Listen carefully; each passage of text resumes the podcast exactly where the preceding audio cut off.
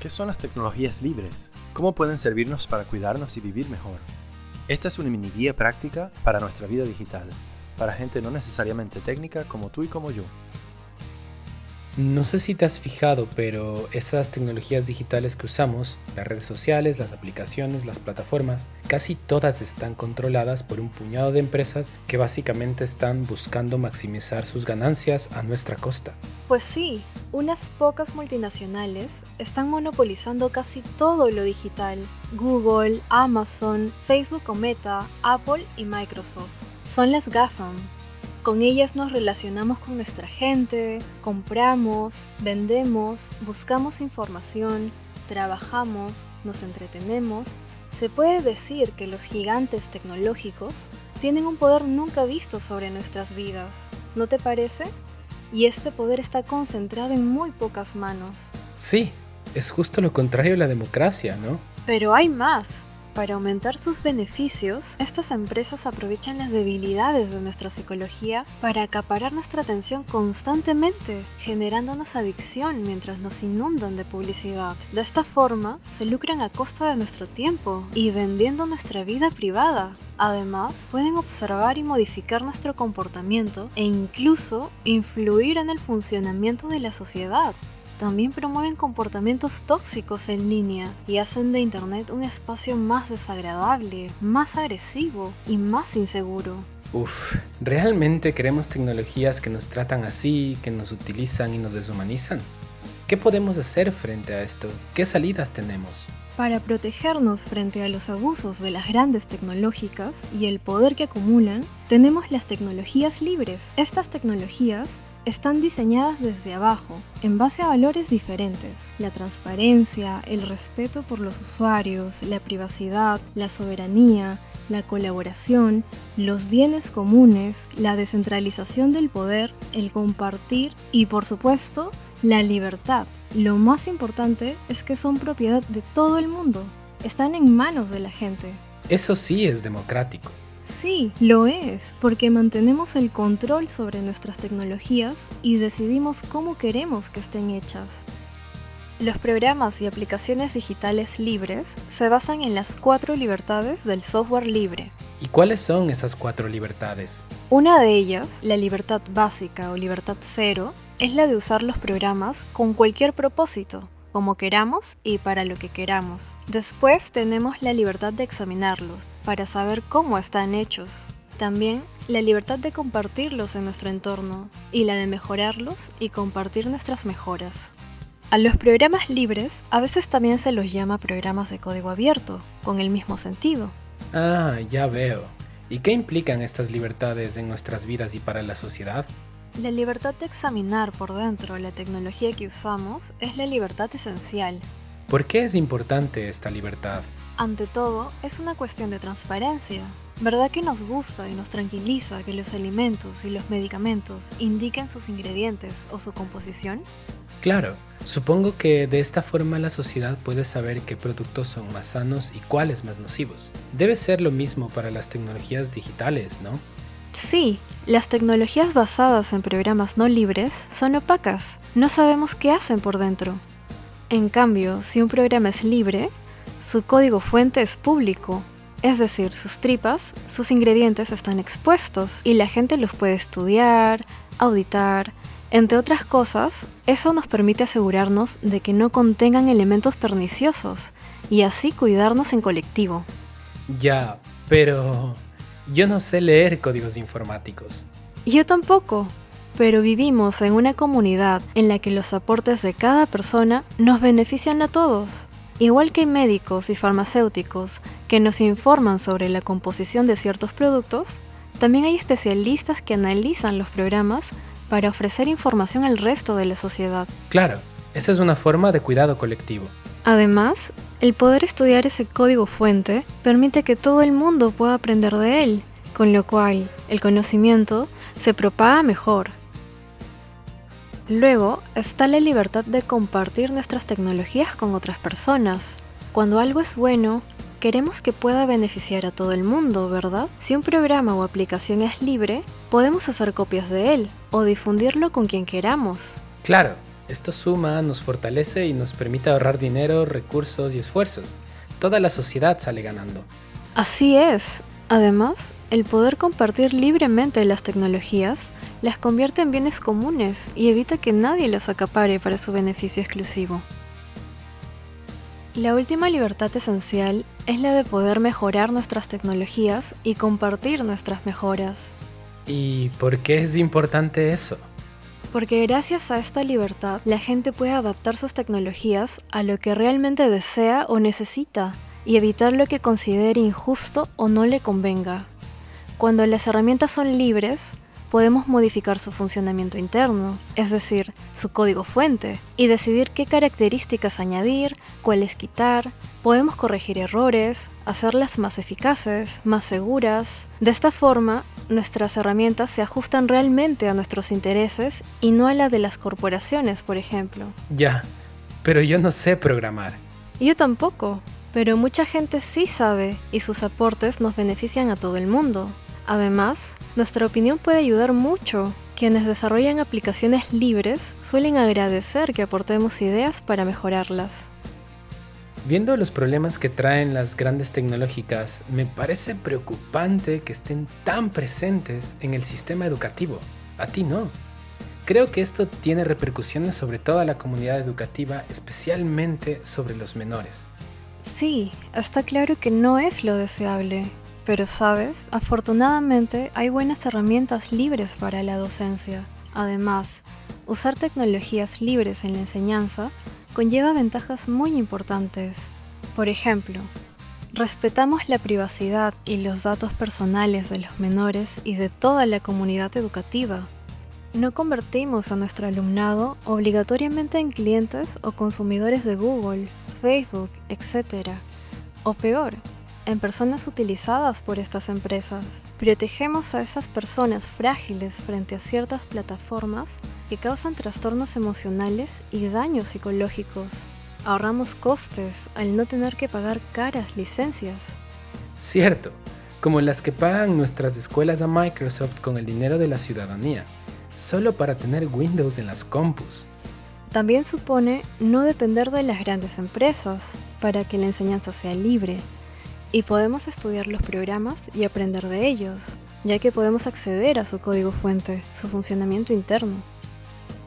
Además, usando tecnologías libres estamos fomentando valores especiales para una educación de calidad, como compartir los bienes entre iguales, cooperar en vez de competir o la curiosidad de aprender cómo funcionan las cosas. ¿Cómo podemos saber si una aplicación o un programa es libre o no? El que sea libre o privativo es decir, no libre, le da el tipo de licencia que tiene. Es muy sencillo de ver. Dentro del mismo programa o aplicación, fíjate en esa sección que suele llamarse acerca de, o de una manera similar. En ese apartado suele indicarse el tipo de licencia que tiene. Si la aplicación es libre, su código fuente debe ser público. En ese apartado también encontrarás, a veces, un enlace al código fuente publicado. También puedes mirarlo en el sitio web oficial o en Wikipedia. Ahí se suele indicar si su licencia es libre o privativa, o suele aparecer directamente el nombre de la licencia. Son licencias libres, GPL, MIT, Apache. Mm, y supongo que habrá catálogos de aplicaciones libres, ¿no? Sí, hay muchos.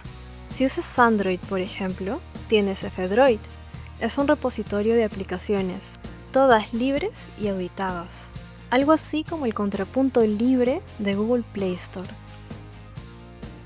No sé si es mi impresión, pero siento que el mercado nos incita constantemente a tener siempre el último modelo de teléfono o de computadora, a verlo todo en línea y en alta definición, a publicar videos y fotos sin parar.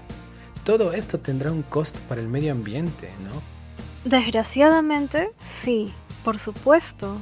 Las grandes corporaciones, centradas en acumular más dinero, nos imponen un mundo tecnológico muy seductor, pero que consume cada vez más energía y más minerales. Y curiosamente, en ese mundo, todo se queda obsoleto muy pronto, con lo cual prácticamente nos obligan a renovarlo todo constantemente, a seguir comprando. Ah, eso es lo que llaman obsolescencia programada, ¿no? Exacto. Todo esto conlleva dinámicas de consumismo, mayores emisiones de CO2, más minería, más residuos, en un planeta que ya sufre demasiado. Para poder generar nuestras propias respuestas, necesitamos tener el control sobre nuestras tecnologías. Con tecnologías libres, se están diseñando sistemas más sustentables, que duran más tiempo, se pueden reparar, consumen menos recursos. Ahora que lo dices, en mi escuela teníamos unos equipos que ya no iban bien con Windows. Les instalamos GNU Linux y ahora van perfectamente. Ah, en mi oficina hicimos lo mismo. ¿Cuánto dinero nos ahorramos? Sí, y así de paso podemos dar equipamiento a más personas y reducimos la brecha digital. La filosofía de lo libre esa forma de colaborar para progresar juntos también la vemos en muchos ámbitos de la vida y de nuestra historia como humanos, ¿no es cierto? Así es. En el campo, por ejemplo, durante siglos nuestros ancestros han ido compartiendo y mejorando libremente sus semillas y otros bienes y conocimientos que son la base de nuestro sustento.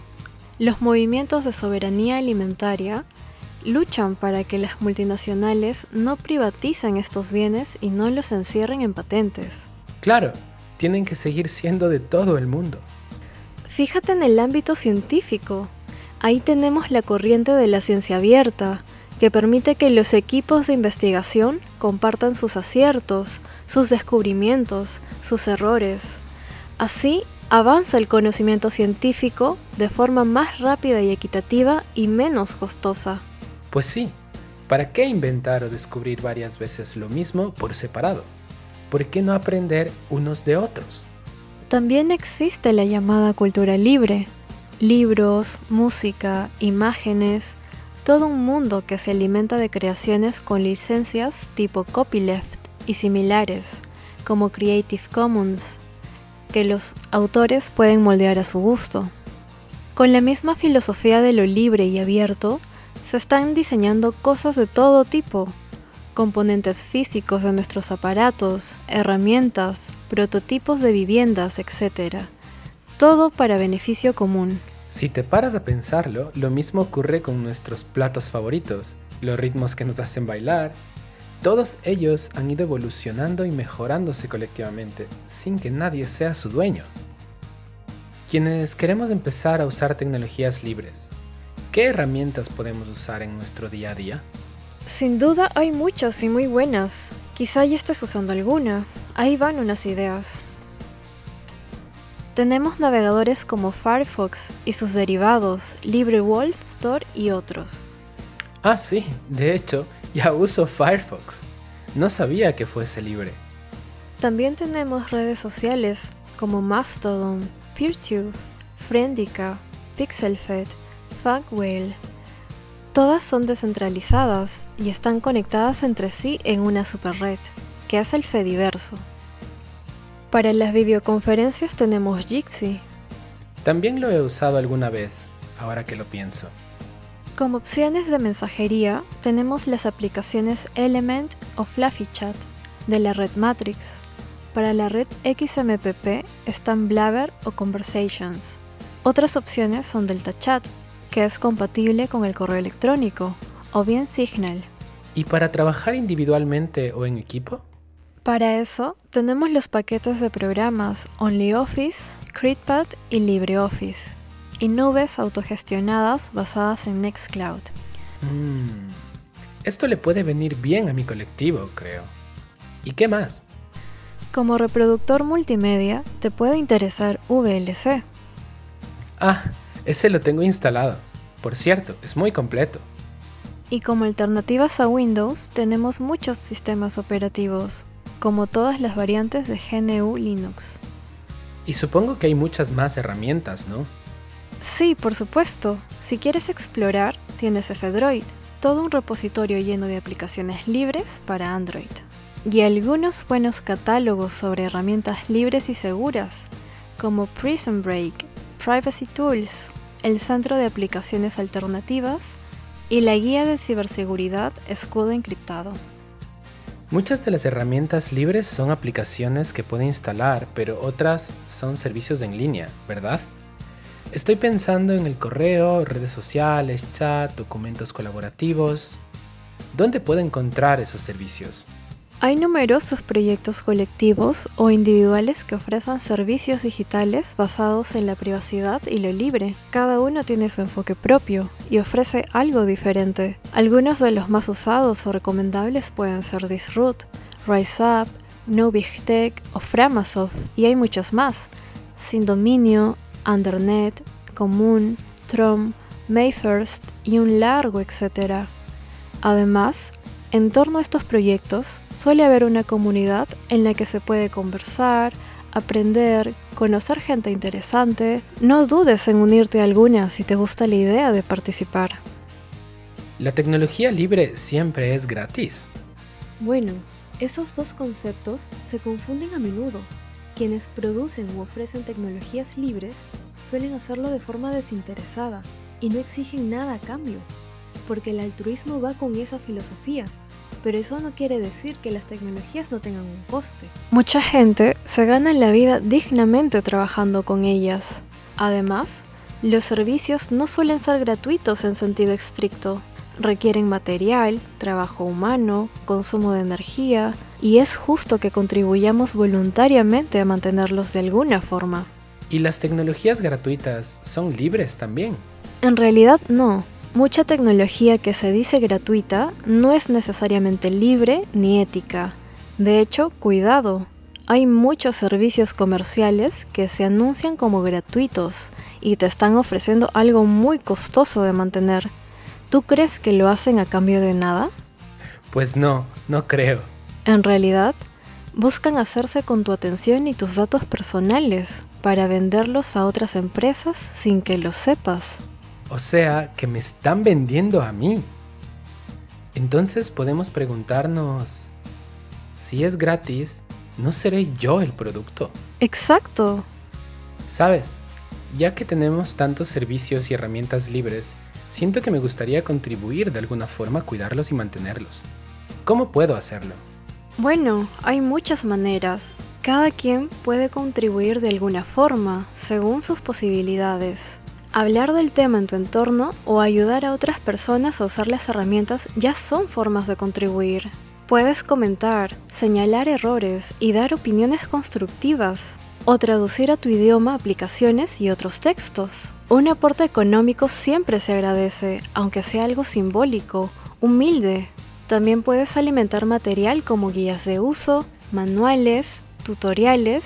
Y si sabes programar, sería genial si pudieras aportar mejoras a los programas, corregir errores. Todo eso suma. Oye, ¿sabes qué? Esto lo debería conocer más gente.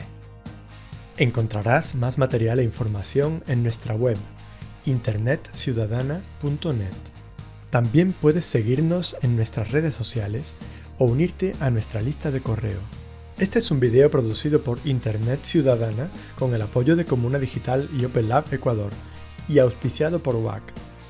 Por favor, siéntete libre de difundir este video, adaptarlo según tus criterios, traducirlo, mejorarlo, etc.